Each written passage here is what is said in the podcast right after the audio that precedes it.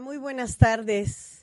El día de hoy, 21 de octubre, son las dos con un minuto, dándole la bienvenida a su programa Psicología, Espiritualidad y algo más. Eh, estaremos revisando o estaremos viendo el día de hoy eh, un tema bastante, bastante importante e interesante y cuándo aplicarlo, los aspectos legales en el proceso tanatológico. Y el día de hoy nos acompaña el abogado Carlos. Hola, ¿cómo estás? ¿Qué tal, nuestra Isabel? Muy buenas tardes eh, a usted, a todo el auditorio.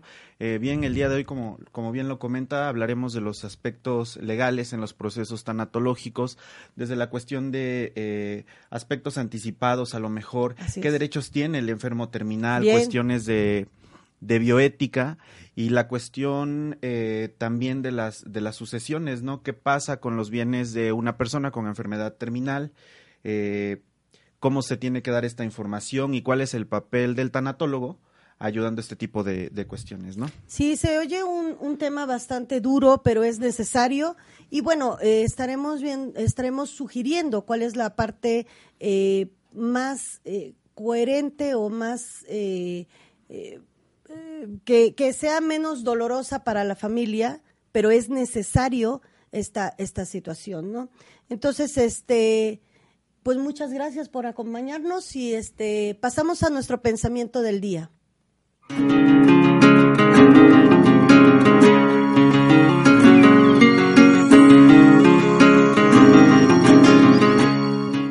Bueno, Carl Jung dice, bueno, decía, todo lo que nos irrita de otros nos lleva a un entendimiento de nosotros mismos.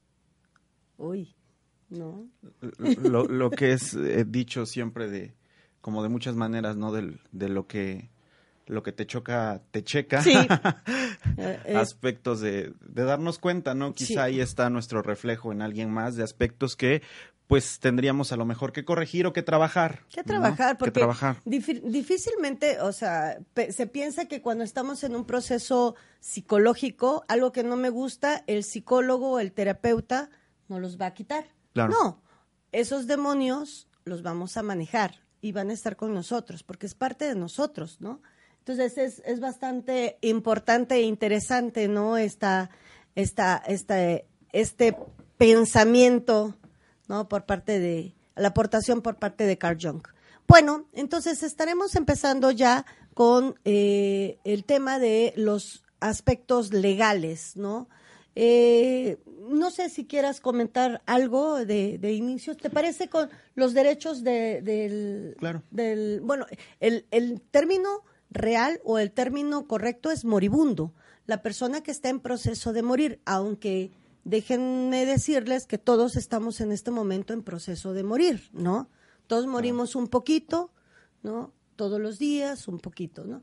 Pero en el término médico así se le dice, ¿no? Entonces, este, el moribundo o el, enfermo terminal tiene, tiene derechos que muchas veces en el afán de la familia proteger por algo que puede ser que le duela, ¿no? Al paciente, terminal, eh, no se le quiere decir, ¿no? Hablaremos de cuáles son las ventajas. Esto es algo que eh, casi siempre cuando nos contratan como tanatólogos, este, nos preguntan, oye, pero ¿sabes qué, Isa? No queremos decirle a nuestro paciente porque se va a deprimir, ¿no? Entonces, cuando les dices que es parte del proceso, uno, y dos, la ganancia de que llegue a saber él en qué proceso está, eh, la mayoría de, la, de las familias, de las familias, cambian de, opinión. Y ya nos funciona, ¿no? Para ir preparando este, este duelo eh,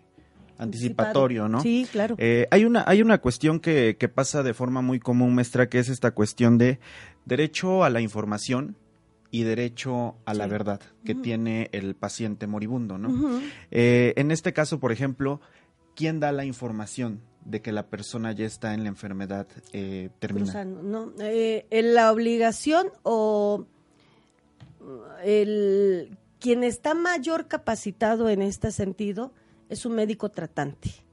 Difícilmente eh, es algo, porque obviamente surgen muchos por qué y no somos especialistas nosotros, ¿no? En ningún momento el tanatólogo, este, aunque me haya contratado la familia y la familia no quiere decirle a la a, no quiere decirle al paciente, en ningún momento estaré yo capacitado, aunque, mm, perdón, no es capacitado, yo tendré el derecho de decirle. Claro. ¿No? Porque aunque yo diga es que es mejor para él, no puedo hacerlo, ¿eh?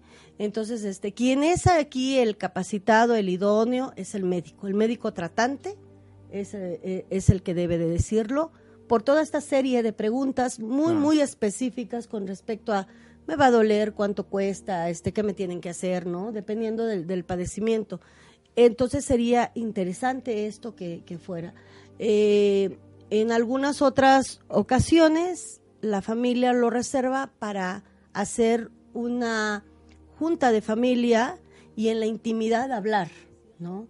Que serían también los, los, los capacitados, pero cuesta mucho trabajo. Y ahí es donde entra el trabajo del tanatólogo, digamos, en esta reunión familiar.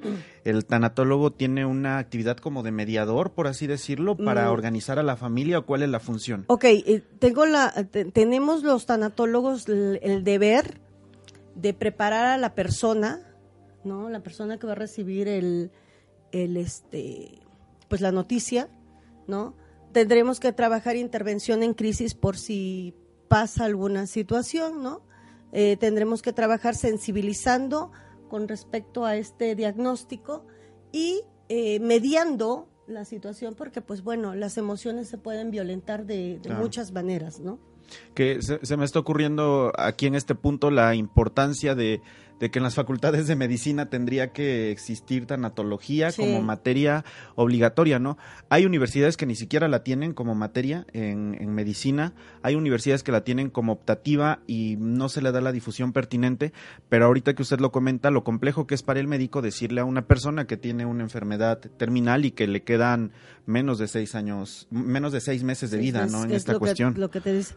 Y, y bueno, lo hemos estado tocando en otros, en otros programas, ¿no? Que de repente decimos, no, es que el médico es sumamente eh, duro, es, eh, ni siquiera me volteó a ver, no, me dijo nada. Bueno, lo hemos estado comentando, el médico eh, lo entrenan, lo entrenan precisamente para salvar vidas a costa de lo que sea. Claro. ¿No? Y pues es un ser humano. En algunas ocasiones la persona, a la persona que está tratando llega muy tarde y pues no hay otra, no hay, no hay muchas cuestiones que, que, hacer, ¿no? Esto es frustración y obviamente dolor también para el médico.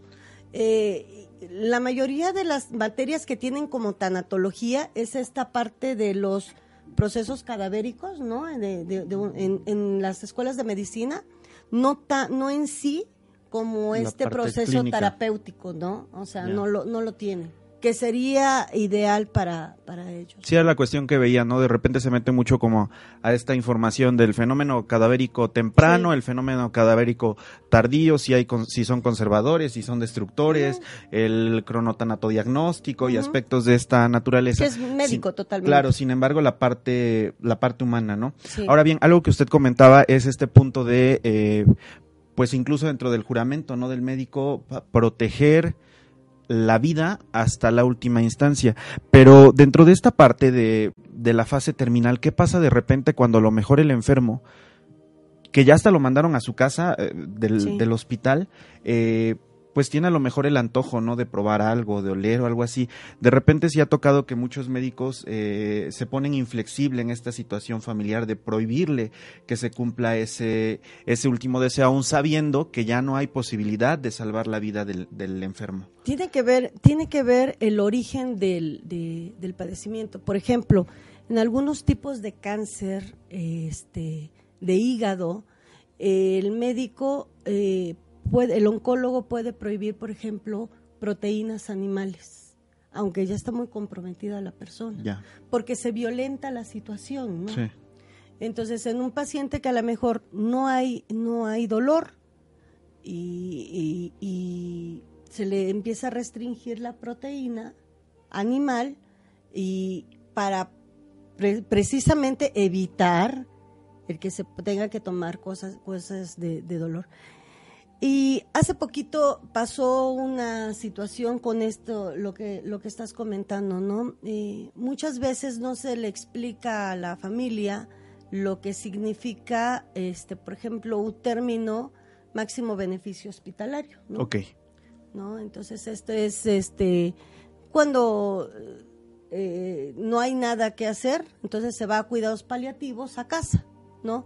Porque se está regresando o se piensa ahora que cada vez es más benéfico que la persona llegue a morir en casa, ¿no? O sea, rodeado de sus objetos, de su familia, de la comida, de, ¿no?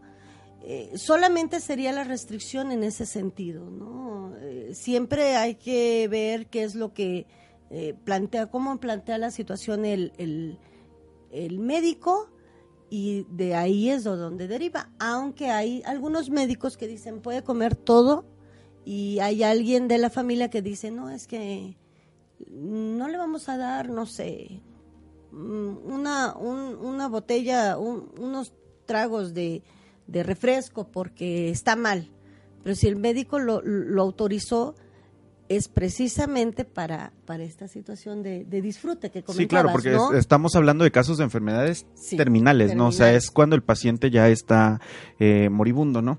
Ahora, otra cuestión que, otro de los derechos que tienen es el famoso derecho al trato digno, que pudiéramos entender como un derecho a trato digno del, del, paciente terminal. Una de las cosas que hacemos los, los tanatólogos es que eh, siempre les, les digo a los tanatólogos que están en formación, eh, que somos unos invitados a una dinámica familiar ya establecida, ¿no? Entonces, somos la parte que va a sugerir a familia cuáles van a ser las mejores, eh, cuáles son las mejores posibilidades para que el paciente esté lo más cómodo posible en esta situación de cuidados paliativos, ¿no?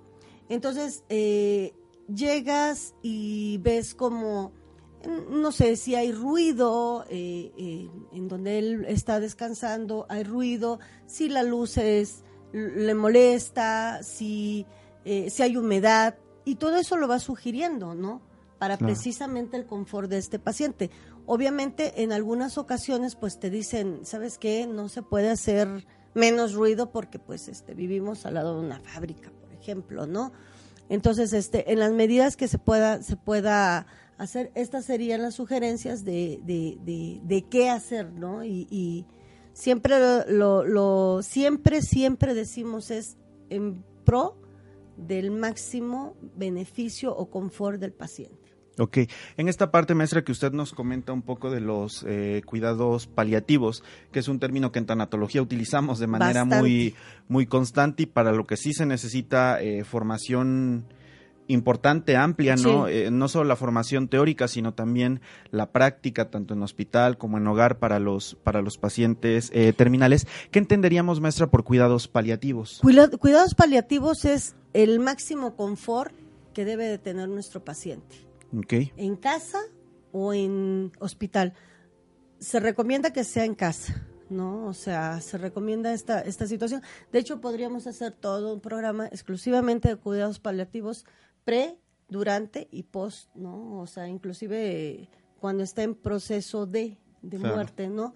Eh, porque es sumamente rico esta, esta situación y es un derecho, que es lo que estás comentando, que tiene el paciente terminal y hay, aquí hay una doble ganancia, siempre he dicho, tanto para el paciente va a estar más cómodo como para la familia se va a sentir bien cuando el paciente ya no esté físicamente, porque va a decir, ah, o sea, papá o mamá estuvo cómoda, estuvimos este con ellos, recibía visitas, este se, se seguía sintiendo cómodo. Cuidados paliativos es desde que haya confort en la en el lugar donde está hasta pequeños pequeños detalles como que si a mi mamá le gustaba hacerse manicure cada semana y lo acepta o te dice que sí el médico, que no se interfiera con, con cuestión de su tratamiento, hay que hacerlo. Esta parte es bien importante porque hace ratito que comenta la cuestión de la dignidad humana. Pasa muchas veces que cuando te contratan como tanatólogo, llegas a ver al enfermo, está eh, totalmente descuidado, ¿no? Y esa parte, evidentemente, emocionalmente, también afecta, ¿no? De repente cuando haces esta atención al, al, familiar que ya está en casa porque ya la enfermedad está muy avanzada, ya es terminal y como coloquialmente se dice únicamente estamos como ya en la espera de, del deceso, eh, esta parte también es bien importante, no darles ese trato y en la medida de, las posibilidades quizá tenerlos en la comodidad, si me lo permiten decir así, que ellos estaban acostumbrados a tener, ¿no? Sí, y cuando, eh, fíjate que en, en alguna ocasión me contrataron con una familia y yo tuve la oportunidad de conocer al Señor cuando el Señor estaba todavía consciente, en ese momento ya no estaba consciente. Era un Señor muy grande, ¿no? Muy enérgico y empezó a deteriorarse por un proceso de cáncer. Y este y cuando me hacen obviamente ya no podía trabajar ya con el señor porque ya no estaba consciente sino tenía que trabajar con la familia. Entonces lo primero que hice cuando llegué a, la, a la, recámara del señor que, que tomas prácticamente notas eh, el señor era un señor eh, cuando era cuando estaba en sus cinco sentidos eh, que se, se, se, desarrollaba o se, se era, muy guapetón, pues, ¿no? se, se arreglaba mucho, o sea, desde la mañanita bien rasurado y todo, ¿no? Cuando yo lo fui a ver era un señor que estaba eh, a lo mejor con un short, ¿no? Este limpio, sí, pero con algo que no se debería, que seguramente él no se lo hubiera puesto, ¿no? Entonces, eh, pregunto, haces, antes de, decir lo que vas a sugerir, preguntas por qué está así vestido, ¿no? Entonces, este, bueno, en el caso de, vestido, ¿no? Y, ya, ya las, las chicas me dicen, eh, ¿sabes qué, Isa? Lo que pasa es que mi papá es muy pesado porque todavía estaba, era un señor ya grande, pero todavía era grandote, ¿no? Sí, claro. Grande de edad, pero era grandote. Es, es pesado, hay que estarle cambiando, porque traía, obviamente traía una sonda, ¿no? O sea, eh, tenía una colostomía el señor, entonces hay que tener muchos cuidados, ¿no? Y ya no se deja rasurar, ya no se deja, eh, el, el, el baño no le gusta, ¿no? Entonces ahí es donde entras tú con sugerencias ¿no? Ok, existe la, la, la, cuestión de baño seco, ¿no? Este, y le, inclusive los tanatólogos debemos de ser, saber hacerlo. No lo vamos a hacer, pero sí lo enseñamos. Claro. ¿No? O sea, un baño seco que te cuesta la toalla 20 pesos, la compras en tal lugar, lo vas a hacer así, lo vas a perfumar, como si él estuviera consciente, ¿no? Como si él estuviera... ¿Cuál es la situación en esto? Bueno, eh, perdón, continúo nada más con, con lo demás este, con el short, o sea, a lo mejor porque es más fácil estarlo cambiando, ¿no? Ok, vamos a hacer una cosa. ¿Qué le parece? ¿Qué les parece si de la cintura para arriba lo ponemos, o sea, como si él hubiera estado con una corbata, aunque él no esté consciente, ¿no? ¿Cuál es la, cuál es la intención de hacer esto? Prevenir que la familia el día de mañana, cuando ya no esté su paciente, diga, chispas, ¿viste los últimos días de mi papá o de mi mamá? O sea, estaba irreconocible, ya era como un bebé, este, ¿te acuerdas que andaba de, sombrero? O sea, van a tener un, un, duelo ahí por culpa. Aunque si lo estamos viendo desde el sentido práctico, o sea, es real lo que está pasando, ¿no? Entonces, si nosotros le damos esa opción a la familia, créanme que va a haber mucho menos culpa, ¿no? Ya, de por sí es difícil porque probable, estás viendo cómo se va deteriorando día con día tu paciente. Entonces, imagínate, ¿no? O sea, imagínate en esta, en esta situación. Eh, esa es una de las cosas que, que, hacemos, ¿no? En el, en el caso de, los derechos que estás Sí, claro, porque eh, tiene razón, en esta cuestión se vuelve mucho más eh, complejo, ¿no? Hay personas que están acostumbradas a lo mejor a que a la señora se maquillaba o alguna cuestión así para, para verse bien, ¿no? Y esta parte se descuida y es, es quizá comprensible, ¿no? En el caso de la familia, porque entendemos también que ellos están pasando por una situación bien compleja de estar viviendo de forma anticipada el duelo de un ser querido, ¿no? Sin embargo, si no trabajamos esta cuestión, sí se nos complica hasta el final, porque lo comentaba en alguna, eh, en algún programa pasado, ¿no? Los aspectos que trabajamos en tanatología son mucho el perdón y la culpa. Y la culpa. Y viene este rollo de sentir, de, híjole, si a tiempo eh, a lo mejor hubiese puesto loción a mi mamá o a mi papá, ¿no? A lo mejor se sentiría más cómodo. Algunos aspectos de estos que sí pesarían, ¿no? Al final. Y que en el, en el proceso posterior a la pérdida, pues a lo mejor ahí nos tendríamos que regresar un poquito, se nos complicaría eh, un, tanto más el acompañamiento tanatológico, ¿no? Sí, sí, sí. Y evitamos el, el, tener esta situación de un doble dolor, por decir algo así, ¿no? Entonces, este, esa es una obligación que sí tenemos los tanatólogos, ¿no? En esta, en esta cuestión. Ok. Eh, incluso habría sería interesante que algún día checáramos los puntos de la Organización Mundial de la Salud, porque algo que me llama mucho la atención que usted comenta es que mucha gente cree que el cuidado paliativo es únicamente para para el enfermo y eso no es así. Como bien lo comentaba, el cuidado paliativo, según la Organización Mundial de la Salud, tiene que ser eh, la atención al enfermo, pero también a la familia. ¿no? Sí, no, no, no. completo. el, desgaste, el desgaste obviamente es para los dos, ¿no? O sea, tú estás tú como familiar te desgastas físicamente, físicamente porque pues bueno, tienes ahora que atender a alguien, pero también te desgastas emocionalmente. Y el desgaste, hace ratito estábamos hablando acerca del desgaste emocional. O sea, no hay una forma, eh, cuando estás desgastado este, físicamente, dices, voy a dormir X ¿no? horas, ¿no? lo emocional no tienes, andas inclusive así como que ¿qué, qué, pasa? ¿No? ¿Tengo, ¿Tengo hambre? ¿No tengo hambre? ¿No? O sea, hay un desazón, ¿no? Entonces, sí, efectivamente los cuidados paliativos, bueno, mm, siempre digo, mi objetivo ahorita es el paciente, pero sí también tengo la obligación de, de ver con la, familia, siempre.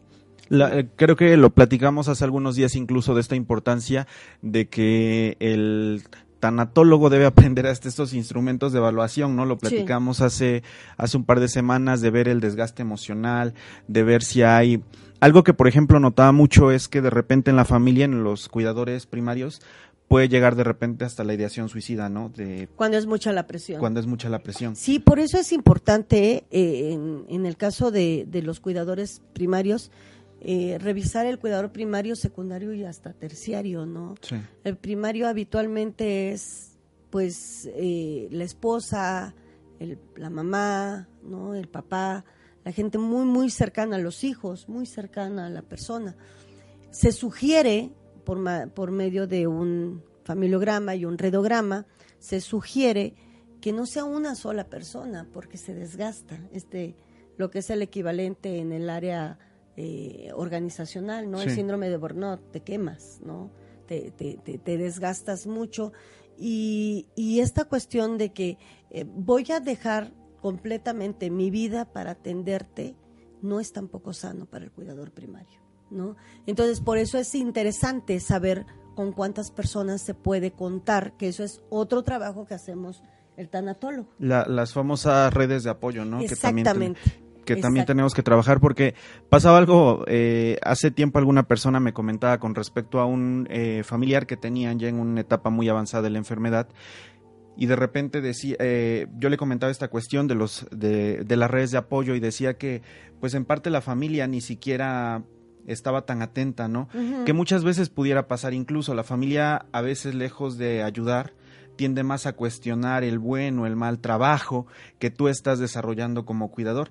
Y entonces eso es, es, como una piedra que se le tiene que sumar a todo lo que viene cargando este cuidador primario, ¿no? A veces, eh, pues han habido casos en los que las redes de apoyo se encuentran en los, con los vecinos, ¿no? Con el grupo cercano de amigos, que de repente es vete a dormir 30 minutos o una hora en lo que yo estoy aquí, ¿no? Pudiera, pudiera pasar de repente estas cuestiones. Esta situación de que el cuidador secundario que es lo que estás comentando, ¿no? El que a lo mejor en este momento puedo este una dos horas o voy por tus hijos a la escuela o hago algo de comer no eh, esta esta cuestión de, de, ayudar para, para levantar un poco la carga al cuidador primario no y, y estaría la última la, el último nivel que es el cuidador terciario que por lo regular es el que aporta ¿no? Económicamente o el que lleva a la persona, eh, al, al, enfermo a sus, a sus citas, pero va exclusivamente a lo mejor como chofer, como acompañante, pero llega a casa, lo deposita y se va, ¿no? Por eso se le llama cuidador terciario. Es también bastante eh, valioso, ¿sí? Pero aquí es tan importante lo que comentas, esta situación de las redes de apoyo, y siempre la sugerencia es que ojalá que no sea nada más la hija que no se casó o el hijo que sigue viviendo en casa del, papá que, que, está enfermo, ¿no? Porque aunque haya sido la hija que no se casó o el hijo que, que vive en casa, también por salud mental deben de tener actividades fuera de cuidar a la persona, ¿no? Porque si no, sí los vas a, se, van a, se van a quemar. Van a, quemar, ¿no? De repente, pues pasa que, que el cuidador termina siendo enfermo, ¿no? termina termina siendo el, el, enfermo. Hace tiempo platicaba con un eh, amigo psicólogo y, y, tanatólogo que me comentaba también ahorita que, que habla de los, de los cuidadores, cuáles son los derechos también de los médicos, psicólogos y tanatólogos, ¿no? en esta cuestión de que también eh, nos olvidamos mucho de la salud mental en el caso de ellos, ¿no? Me comentaba, por ejemplo, de repente en, en algunos países en Europa, la cuestión tanatológica y de psicoterapia, de psiconcología, están considerados como trabajos de alto riesgo por la cuestión del desgaste físico y emocional que tienen, ¿no? Literalmente es estar chambeando a diario con el dolor de las personas. Es bien difícil. Y algo que yo comentaba eh, con, en, la universidad con mis alumnos es que a la salud mental en nuestro país lamentablemente no se le da la importancia que debiera tener, ¿no? El trabajo que hace el terapeuta, que hace el tanatólogo, que hace el psicooncólogo, no está ni bien valorado y dejemos esa cuestión bien cuidado, ¿no? Esta, esta cuestión de qué tan quemado pudieras pudieras estar. Hay legislaciones, insisto, en países europeos donde sí se pondera muchísimo también la protección de derechos en cuanto a salud emocional de eh, los profesionales del área de la salud. Aquí en México entiendo que no estamos... Eh, a menos que haya habido algo y que no lo sepa yo hasta la fecha, pero no, que yo sepa, no. Lidiar con el dolor humano es bien, bien desgastante, muy desgastante. El que vas a, vas a trabajar con el paciente y de repente empieza a gritar, ¿no? Y nos angustiamos ante el dolor, ¿no? Y te das cuenta que ni siquiera, a, veces no, no alcanzan ni siquiera el analgésico para mitigar el dolor. Eso nos angustia, que es lo que estás comentando. Eh, eh, cuando de alguna manera el dolor físico, hay otro tipo de dolor que es el emocional, ¿no? Y de repente te dice el paciente, hay cosas que por más que, que puedas intervenir, no obtienes resultados. Por ejemplo, por decir algo así, por tener un ejemplo, eh, el paciente dice, yo quisiera reconciliarme con mi primo que nos peleamos hace 30 años, ¿no? Se le hace la invitación al primo para, para que hable, ¿no? Con el, con el paciente y nada más, si el primo dice que no, pues no, no se puede hacer nada. Claro, nosotros tenemos algunas técnicas en las cuales podemos trabajar, ¿no? Los terapeutas, ¿no? Por ejemplo, eh, silla vacía, podemos hacer este, este baúl vacío también, ¿no? Fotos, podemos trabajar simbólicamente, pero este podría ser un recurso utilizado solamente cuando la persona ya no está físicamente, la otra persona, ¿no? Sí. Pero a veces son tantos los rencores y esos son otros dolores que nos enfrentamos, ¿no? Eh, me ha tocado ver madres eh, que, que, bueno, hijos que han roto con padres, pues, ¿no? Hermanos que han roto. Entonces, pues todo eso es desgastante, ¿no? Y, y, y, no nada más te lo dice a ti como tanatólogo, como psiconcólogo, ¿no? Se lo dice también a su médico tratante, se lo dice a su enfermero o a su enfermera, a su fisioterapeuta, porque se vuelven, este, este equipo médico se vuelve otra familia alterna, ¿no? No nada más sus hijos, sus esposos, o sea, el esposo, la esposa, la prima, sino somos, empezamos a tener tanta mm, injerencia en la familia que te hace, te, dice, ay, hola Isa, ya no te dice este mi tanatóloga, ¿no? Entonces, eso te, te, te, te, duele. Claro, nosotros también tenemos que tener nuestro terapia, nuestro, nuestro proceso terapéutico, obviamente, ¿no? Porque pues no podrías, no podrías este, hacer nada si no veo qué es lo que me mueve de doña fulanita, ¿no? Porque siempre hay algo que te va a mover, como, como decía el pensamiento, ¿no? del, día, ¿no? Y esta parte, híjole, es también bien interesante ahorita que lo comenta, sería interesante checar cuántos psicólogos que están en acompañamiento terapéutico están en su propio proceso terapéutico, ¿no? Porque ahorita que hablamos de cuestiones de los derechos y obligaciones, híjole, pues cuidar mi salud mental, pero evidentemente eh, considero yo que estar en mi proceso terapéutico, siendo terapeuta, sería también una de mis obligaciones claro, para poder hacer un trabajo de forma objetiva, ¿no? ¿Cuáles serían los riesgos? ¿Cuáles serían los riesgos que pudiéramos encontrar en un terapeuta? que no está en un proceso terapéutico propio. A lo mejor el terminar de el no ser objetivo, ¿no? El que eh, un terapeuta no te dice lo que tienes que hacer.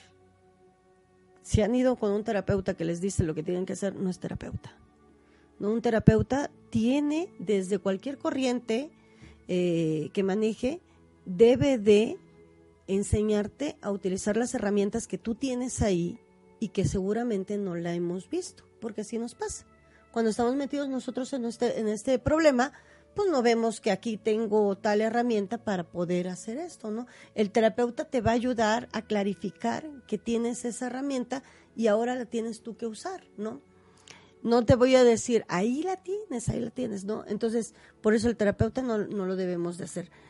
Pero lo que sí es esta obligación, o sea, que estás comentando, yo tengo la obligación de tener mi proceso terapeuta personal, porque siempre, siempre tanatólogo, psicólogo, ser, aunque, o sea, si seas terapeuta, ya sea infanto juvenil, de parejas, todos los terapeutas debemos de tener nuestro terapeuta, precisamente para evitar la contaminación que puede pasar en algo de mi paciente desde mi perspectiva, ¿no?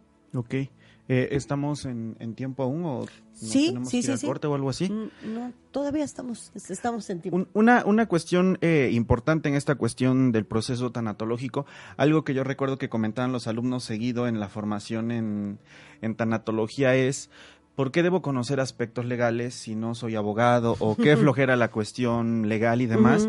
Y yo recuerdo que la maestra Isabel, nuestra formadora en tanatología, siempre nos comentaba esta cuestión de la importancia, ahorita que, que comenta el cuidador primario, secundario, tienen tanta carga que se les va por completo, ¿no? De ante, ante quién tengo que acudir, en, a veces el enfermo, ¿no? De cómo dejar preparado ya la cuestión eh, sucesoria, ¿no?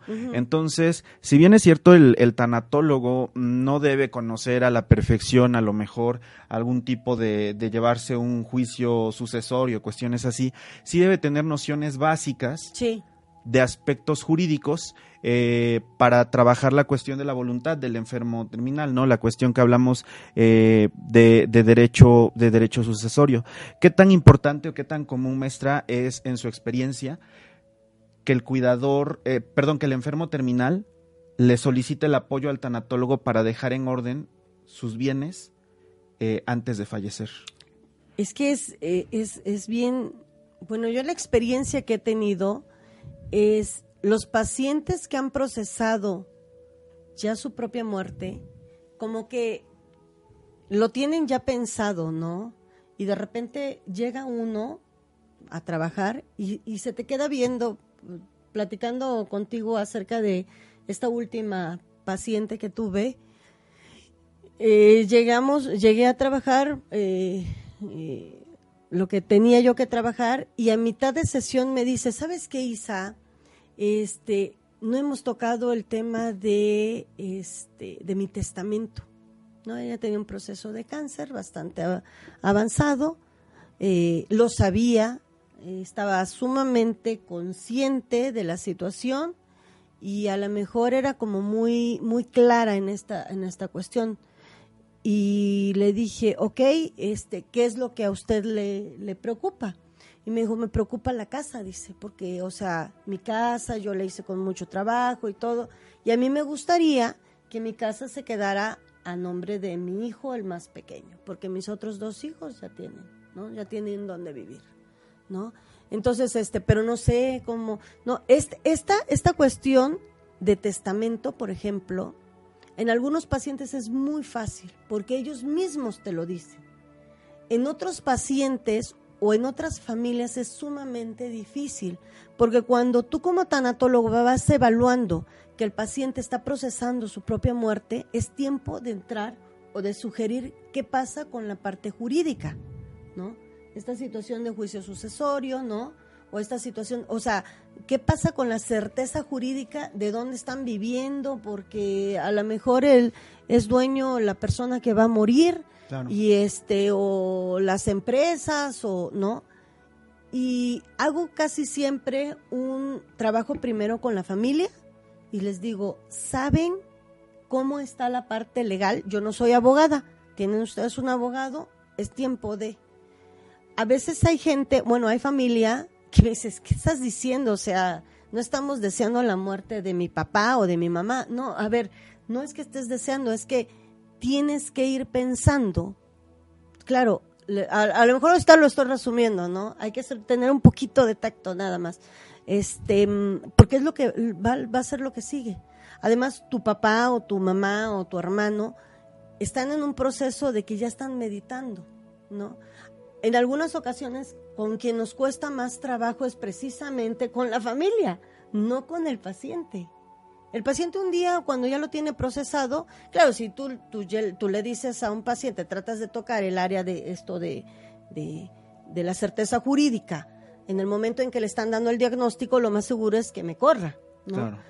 Necesita pasar un proceso, ¿no?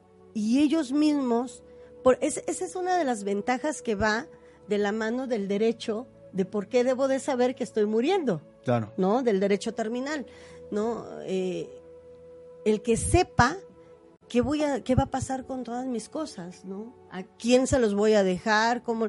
Entonces siempre les digo, yo no soy abogada, tienen ustedes un abogado, es tiempo de, ¿no? Porque en algunas otras ocasiones, cuando ya la persona tiene un deterioro cognitivo más avanzado, pueden haber otras otras sí ya la cuestión ahí este ya nos vamos a aspectos de impedimentos de, de la cuestión de que el, juicio sucesorio se vuelva mucho más complejo precisamente porque seguro alguien querrá, evidenciar eh, que la persona ya no estaba o ya no tenía el pleno eh, uso, de sus habilidades cognitivas eh, y los problemas no a los que se enfrenta ahorita que usted comentaba ya cuando se preparó el, el enfermo terminal ya preparó el duelo ya pasó por sus etapas ya ha aceptado que, está por, por, por morir y que ya dejó preparada toda la cuestión, los problemas de repente comienzan con la familia, ¿no? Y entonces ahí el trabajo es complejo. Si, si solo recordamos, ah, por ejemplo, testamento, ¿no? De origen en latín, eh, testatio mentis, que significa una cuestión de voluntad,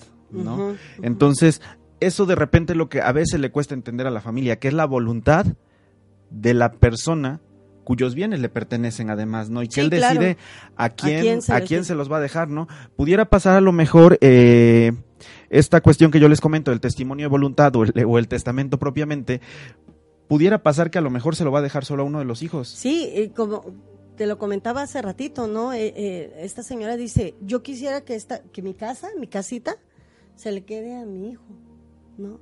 Porque mis otros dos hijos, este, pues ya tienen casa, ¿no? pero ¿cómo lo van a tomar mis hijos? Entonces, ahí mi chamba es, trabajo con las, los hermanos y digo, a ver, hermanos, que probablemente este, son los que se puedan molestar, ¿no? Mamá quiere hacer esto, ¿no? Este, está en pleno uso y ella puede decidir a quién, pero ella se los quiere, se los quiere decir a ustedes. Entonces, eh, esa es la, la forma en el caso que hace ratito comentábamos, que te comentaba, ¿no? Uno de ellos dijo, bueno, pues sí, son, son sus cosas y ella decide a quién. Y el otro así como que no estoy de acuerdo porque nosotros este, hemos trabajado y él no ha trabajado y bueno, pero tu mamá lo quiere, se lo quiere dejar, ¿no? Entonces, este, y es preferible que le den a ustedes la oportunidad a tu mamá ahorita de eh, que ella decida que está bien cognitivamente, que ella lo piensa, ¿no? A que el día de mañana, cuando ella ya no esté, estén ahí como que jalándose la cobija, ¿no? Afortunadamente, afortunadamente los dos, los dos este, señores aceptaron, ¿no? Entonces, este, y bueno, ya eh, lo, lo, que siguió, ¿no? Y, eh, y, es que esta parte es bien, bien importante. Eh, eh, particularmente en México, ¿no? Las personas le tienen miedo a esta cuestión de los, de los testamentos. Yo recuerdo, por ejemplo, cuando compramos eh, que varias personas a lo mejor adquirimos nuestra póliza de seguro y es en caso de fallecimiento, eh, a quién le vas a dejar los bienes. De hecho, hay muchas compañías de seguro, no sé si las ha visto, maestra, que te entregan cartas y puedes escribir una carta. Yo de la mayoría de personas que conozco, las cartas la omiten porque le tienen pavor y, la gente dice, ¿no? ¿Sabes qué? Es que estamos muy jóvenes, tenemos salud, no hay que pensar en, en, la muerte, ¿no? Y tenemos este rollo de estar huyendo tanto y tanto y tanto. Si tan solo nos pusiéramos a ver los ejemplos que tenemos a diario en círculos cercanos de hermanos que terminan peleándose y dejándose de hablar de por vida por la cuestión... Eh, sucesoria, ¿no? Yo creo que sería bien importante comenzar con esta cuestión de, de esta cultura, ¿no? De, comenzar a, hacer eh, consciente a las personas que la muerte a final de cuentas forma parte de, nuestro ciclo de vida, ¿no? Sí, claro, este no tiene que ver cuando dejemos de ver la muerte en esta en esta cuestión como una situación a lo mejor de castigo por decir algo así, o porque se merece la muerte. Por ejemplo, eh, yo doy clases eh, en el área de criminología y siempre le digo a mis alumnos, o sea, la muerte es parte del proceso de vida, ¿no? Eh, y desafortunadamente hemos sido hablando de la muerte como una, esta situación de que es como un castigo, ¿no? Cuando alguien hace algo, cualquier delito, el peor que se puedan imaginar, siempre dicen, ¿qué se merece? ¿Se merece la muerte? Pues oye, todos nos vamos a morir, o sea, no, o sea, se merece otra cosa, ¿no? Entonces, este, pero cuando dejemos de estigmatizar la muerte en este sentido, ¿no? Desde lo antes que viene con el envejecimiento y este proceso de, porque pensamos que solamente, bueno, ustedes los jóvenes piensan que solamente los viejitos nos morimos. Y no, siempre lo he dicho, la muerte no tiene palabra de honor, o sea, hay, hay gente que está en este momento naciendo, o sea, sin vida, ¿no? Entonces, eh, sí es, sí es eh, importante lo que estás comentando, ¿no? Esta, esta cuestión de, de cómo le quitamos, decía Freud, cómo combato la angustia activándome. ¿Cómo le tengo, le quito el miedo a la muerte? Leyendo, investigando, eh, checando, viendo de qué, qué, es lo que, porque una cosa es lo que me dice a mí mi fe, ¿no? Mi creencia, mi, ¿no? Pero esto, en, en, en, esta cuestión del, del, método científico, esto es lo que pasa después de que uno muere, ¿no? Entonces, esto cuesta mucho trabajo, mucho, mucho trabajo y preferimos mejor ahí dejarlo, ¿no? Y, ay, no, no pasa nada. Claro. Este, no, o no me va a pasar a mí todavía porque tengo muchas cosas que hacer, mis hijos están chiquitos.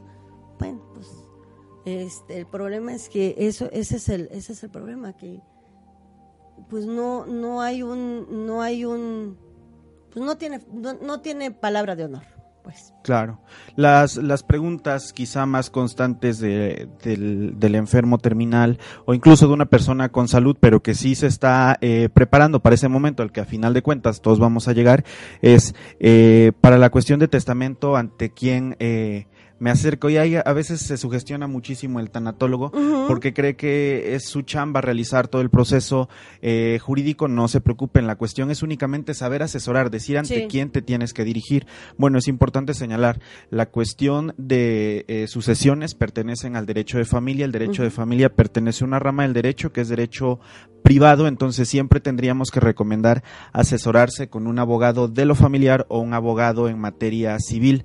Debemos tener algo que yo siempre he dicho es, hasta como tanatólogos nos toca buscar a lo mejor algún contacto en notarías públicas, ¿no? Eh, la cuestión del testamento se tendría que trabajar siempre también de la mano de un eh, notario público. Y bueno, para el caso, por ejemplo, de Puebla, pues cada notario se tabula de distinta manera, ¿no? Entonces es válido conocer en qué zona de la ciudad podemos dirigirnos. Y preguntar. Sí, claro, porque a veces las personas pues no saben dónde hay notarías públicas, ¿no? Desde que te vas a estas guías telefónicas que aparece ahí el, número y el contacto de todas las notarías hasta acercarte, ¿no? En la zona del centro histórico hay muchas notarías te puedes acercar, puedes pedir la asesoría, puedes preguntar por esta cuestión del mes del testamento para que la cuestión sea mucho más, mucho más fácil y mucho más eh, digerible. Y la idea entonces es eh, dar esta información básica, ¿no? ¿Ante quién me dirijo? ¿Cuáles son los beneficios de dejar un testamento o no? Pasa que la cuestión eh, de sucesiones son, ya de todas formas tenemos la idea de que todo lo que es en derecho es muy tedioso, ¿no? Ajá y muy complejo. La cuestión de sucesiones sí es tardada, sí se vuelve compleja. Y es desgastante. Y es muy desgastante. Es muy desgastante. Definitivamente. A veces la gente tiene miedo ya cuando escucha derecho, se asusta, ¿no? Y piensa que todo está asociado a delitos. Eso no, eso no es cierto. Es un, es una mala percepción que pudiera existir. No, la cuestión, insisto, de los abogados que se dedican a cuestiones de derecho familiar son precisamente para ayudarnos en este tipo, en este tipo de cuestiones, ¿no? En lo, en el mes del testamento se unifican muchas notarías públicas y te ponen descuentos realmente importantes que yo insisto, todos tendríamos eh, que aprovechar, ni siquiera esperar ya este último, hasta este último momento, ¿no? Sí, desafortunadamente, eh, este, en algún momento cuando estamos en, el acompañamiento, sí lo sugerimos, precisamente para evitar que tengan, que tenga, que tengan problemas, ¿no? Y insisto, bueno, lo que comenta, lo que comenta Carlos, este no, no somos abogados, no es mi, mi área de expertise, pero sí es algo que les hago notar y que es mi obligación decir qué es lo que, si se puede prevenir algo, o sea, y si está en mis manos, por supuesto. Entonces es tiempo de que se acerquen a su, a su abogado de confianza, ¿no? Y él les, él les estará diciendo. Claro, esta cuestión. Eh, el otro día alguien preguntaba cuál es el beneficio de, de, dejar testamento por encima de que no lo dejes y a final de cuentas, pues mis hijos o mi familia igual se podrán ir en juicio. Sí, la cuestión es que si no hay testamento, el juicio se vuelve largo, realmente largo. Y caro. y caro, o sea, eh, cuando hablamos de juicio largo no piensen en meses, ¿no? Literalmente se pueden chutar años. en estos trámites que es... Y si hay alguien que no está, perdón, que no está de acuerdo, ups.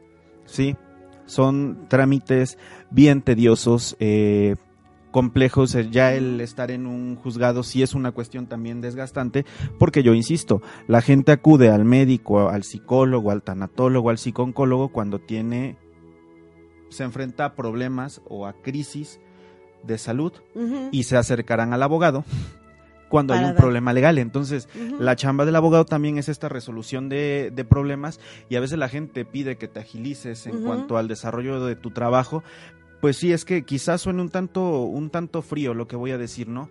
Pero así como la persona Juanito X no dejó testamento y entonces toda su familia tiene una broncototota, igual hay otras 100 familias más que están en la misma situación, por esta cuestión de pensamiento colectivo que yo insisto de tener miedo a la muerte y de no haber dejado preparado, ¿no?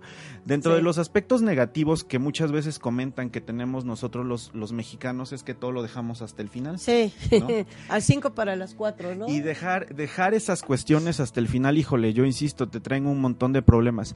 Es desgaste emocional, es desgaste afectivo, es romper con las relaciones de familia. Estamos todavía trabajando la pérdida del ser querido y de repente meterte en la bronca de desgastarte por pelearte por algo, por, decir algo, así, o sea, está mal dicho pelear, pero por por, por, discutir por algo, sí. Sí, sí, sí, es complejo. Entonces les decía, si nos vamos a un intestamentario todavía se vuelve eh, mucho más, mucho más tedioso, ¿no? O sea, tenemos que ir respetando todo este conjunto de pasos.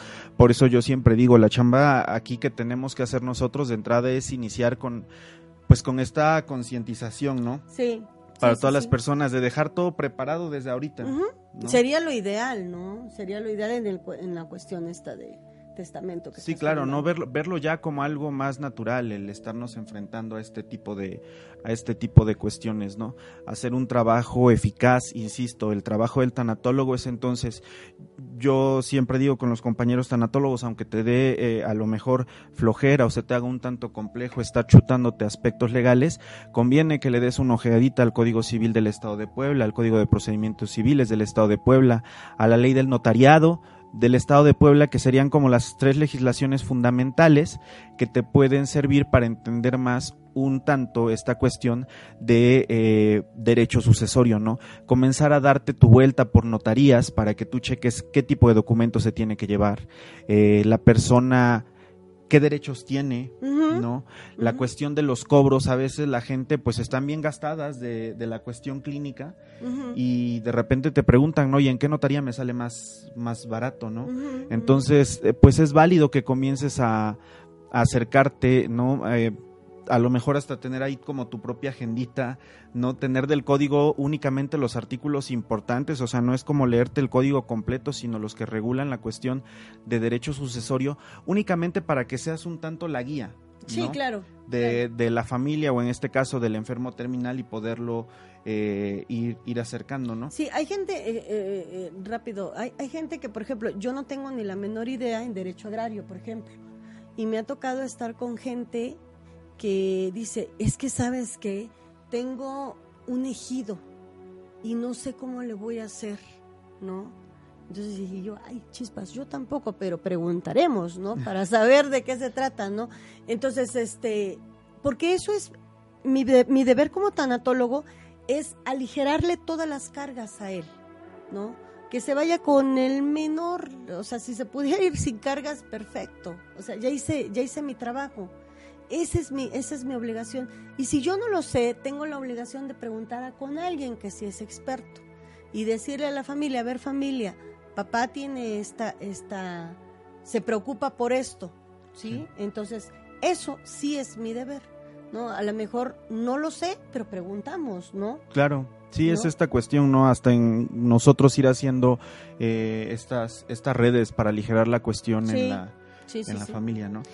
Eh, perdón, estamos prácticamente a punto de terminar. Como siempre se me está, se, nos va. quería yo tocar también, o quería que tocáramos el tema con respecto de cuando mi paciente muere, qué es lo que se hace, ¿no? O sea, la, otra parte, por lo regular esta, esta parte cuando está el paciente, un poquito antes de que entre en el proceso de agonía, ahí es cuando eh, empiezo a hablar con la familia con respecto a si el paciente había hablado que, se va a hacer con su cuerpo, qué se va a hacer, ¿no? Entonces, este, un poquitito antes de que entre el proceso de agonía, y eso cómo lo vamos sabiendo, pues porque cada vez los, los síntomas se van empeorando, empeorando, ¿no? Todos los días estaremos revisando cómo están físicamente sus síntomas, ¿no? No porque sea médico, sino eso nos da la pauta de que el cuerpo empieza a apagarse, ¿sí? Es, entonces, sí es como que bastante interesante. Yo creo que en otra ocasión, si me haces favor, este, podríamos platicar con ese respecto, ¿no? y metemos esta situación de agonía si les interesa o si tienen ustedes el interés en algún tema muy en específico, con muchísimo gusto lo armamos y, venimos a platicar, ¿no? Y venimos a, plantear esta situación. Eh, bueno, pues este, un poquitito antes de de que terminemos. Eh, eh, abogado, te quiero dar las gracias una vez más. es un verdadero gusto que me hagas favor de, de, acompañarnos y estaré dando algunos anuncios con respecto a este a, la situación de, que, que, se maneja aquí en, en psicología, espiritualidad y algo más, ¿no? Eh, estar un diplomado va a iniciar un diplomado aquí en Puebla de constelaciones familiares, ¿no? Está la, apertura, va a ser aquí en el Centro de Atención y Desarrollo Humano, ¿no? Eh, los teléfonos, eh, los teléfonos a los cuales se pueden ustedes comunicar, si, si están interesados, el 2222 389101, con muchísimo gusto le estarán dando informaciones. Y el Instituto también de Ciencias y Humanidades, eh, los está invitando a su diplomado el próximo 9 de noviembre, diplomado en tanatología clínica, ¿no? Que es este como que la parte básica con respecto a la intervención que hacemos en tanatología clínica y eh, también el 23 de noviembre el mismo instituto está dando un diplomado en grafología y técnicas proyectivas gráficas bastante bastante interesante no eh, está programado para el 23 de noviembre con muchísimo gusto si gustan hablar al 2225 86 88 17 se les proporcionará información. Y pues bueno, esto fue eh, su programa Psicología, Espiritualidad y algo más. Les damos muchísimo, eh, nos dio muchísimo gusto haber estado con ustedes este tiempo. Les damos las gracias por habernos acompañado y estamos muy pronto viéndonos. Muchas gracias. Muchas gracias.